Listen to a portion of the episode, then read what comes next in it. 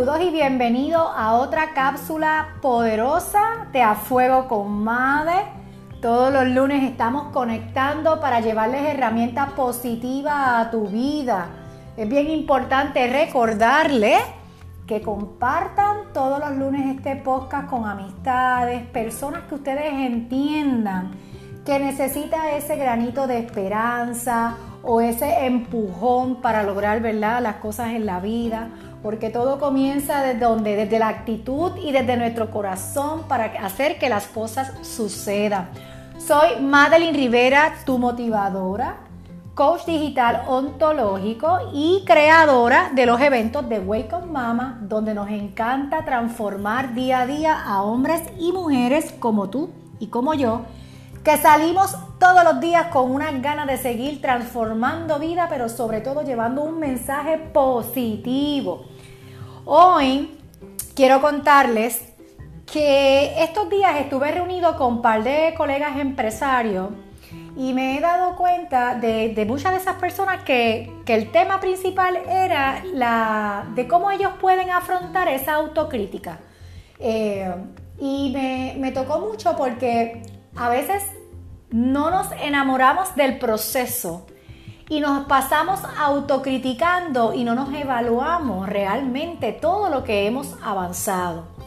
Y precisamente dentro de mis estudios, ¿verdad? Y lo que estaba revisando en los artículos que me llegan en mi correo electrónico de, de estas certificaciones que he tomado sobre desarrollo personal, me llegó un artículo de escrito por una gran autora, María Hoyos, de la revista La mente es maravillosa. Y el tema que ella toca en ese artículo se lo quiero compartir hoy con ustedes, de, de cómo afrontar la autocrítica. Y ella indica que cuando realizamos una actividad, eh, una actividad que nos apasiona y ejercemos mucha presión sobre nosotros mismos, es frecuente que nos encontremos ansiosos por alcanzar el éxito.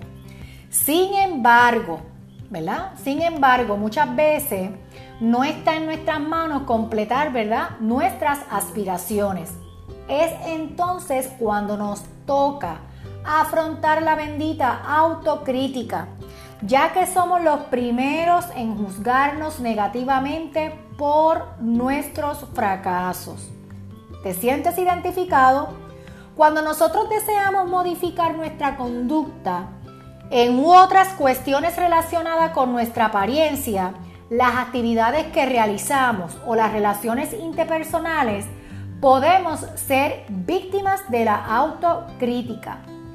La autocrítica llevada al extremo, quiero que sepas que puedes tener consecuencias negativas para qué? Para nuestra salud mental y también nos puede afectar negativamente a nuestra forma de relacionarnos, ya que esperamos cumplir expectativas. A menudo esas expectativas son incluso inexistentes. Entonces, si es tan perjudicial para nosotros, hoy yo te explico cómo debemos afrontar esa autocrítica para qué?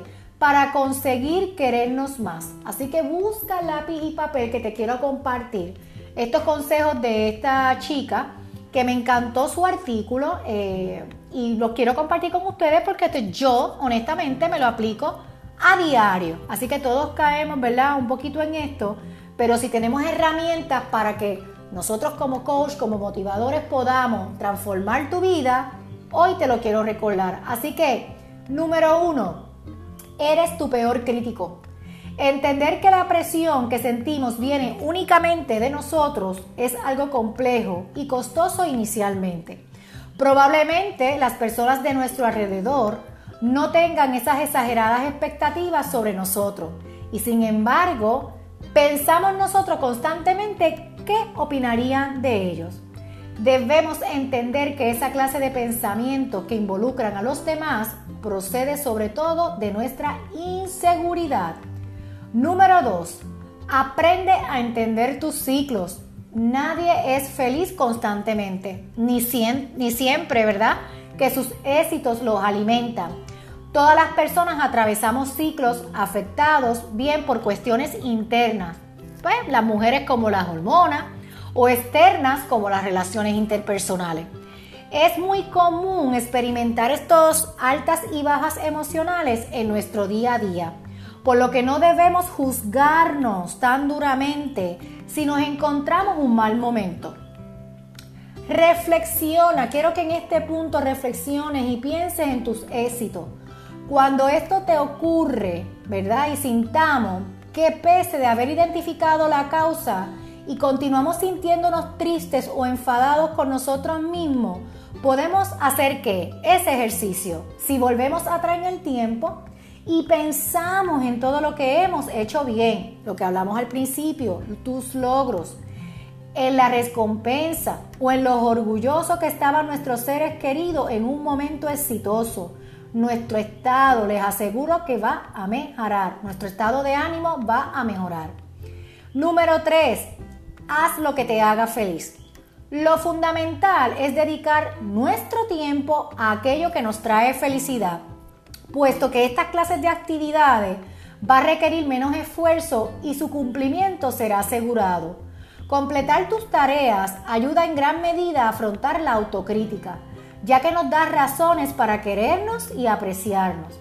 Elegir un trabajo que nos llene de felicidad, mantenernos activos o relacionarnos con personas positivas nos ayudará a lograrlo. Recuerda, nadie nos va a querer como podemos llegar a hacerlo nosotros.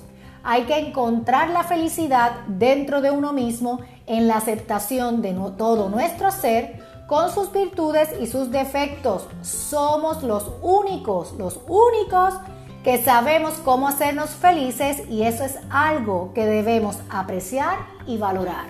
¿Cómo les pareció? ¡Qué bueno! Y recuerden estar pendiente a mis redes de Madeline Rivera y de igual manera en Instagram a Fuego con Made, donde todos los lunes estamos compartiendo los podcasts con ustedes. Y para las personas que me han preguntado, Madeline, ¿cuándo es el próximo webinar que vas a dar de manera online? Pues les cuento que aquella mujer, toda mujer que se quiera conectar el sábado 19 de marzo, sábado 19 de marzo, te invito que vamos a tener un webinar completamente gratuito para ti, mujer eh, que quiera, ¿verdad?, conectar, sincronizar sus, sus emociones, conectar con otras mujeres. Vamos a estar de 1 a 3 de la tarde.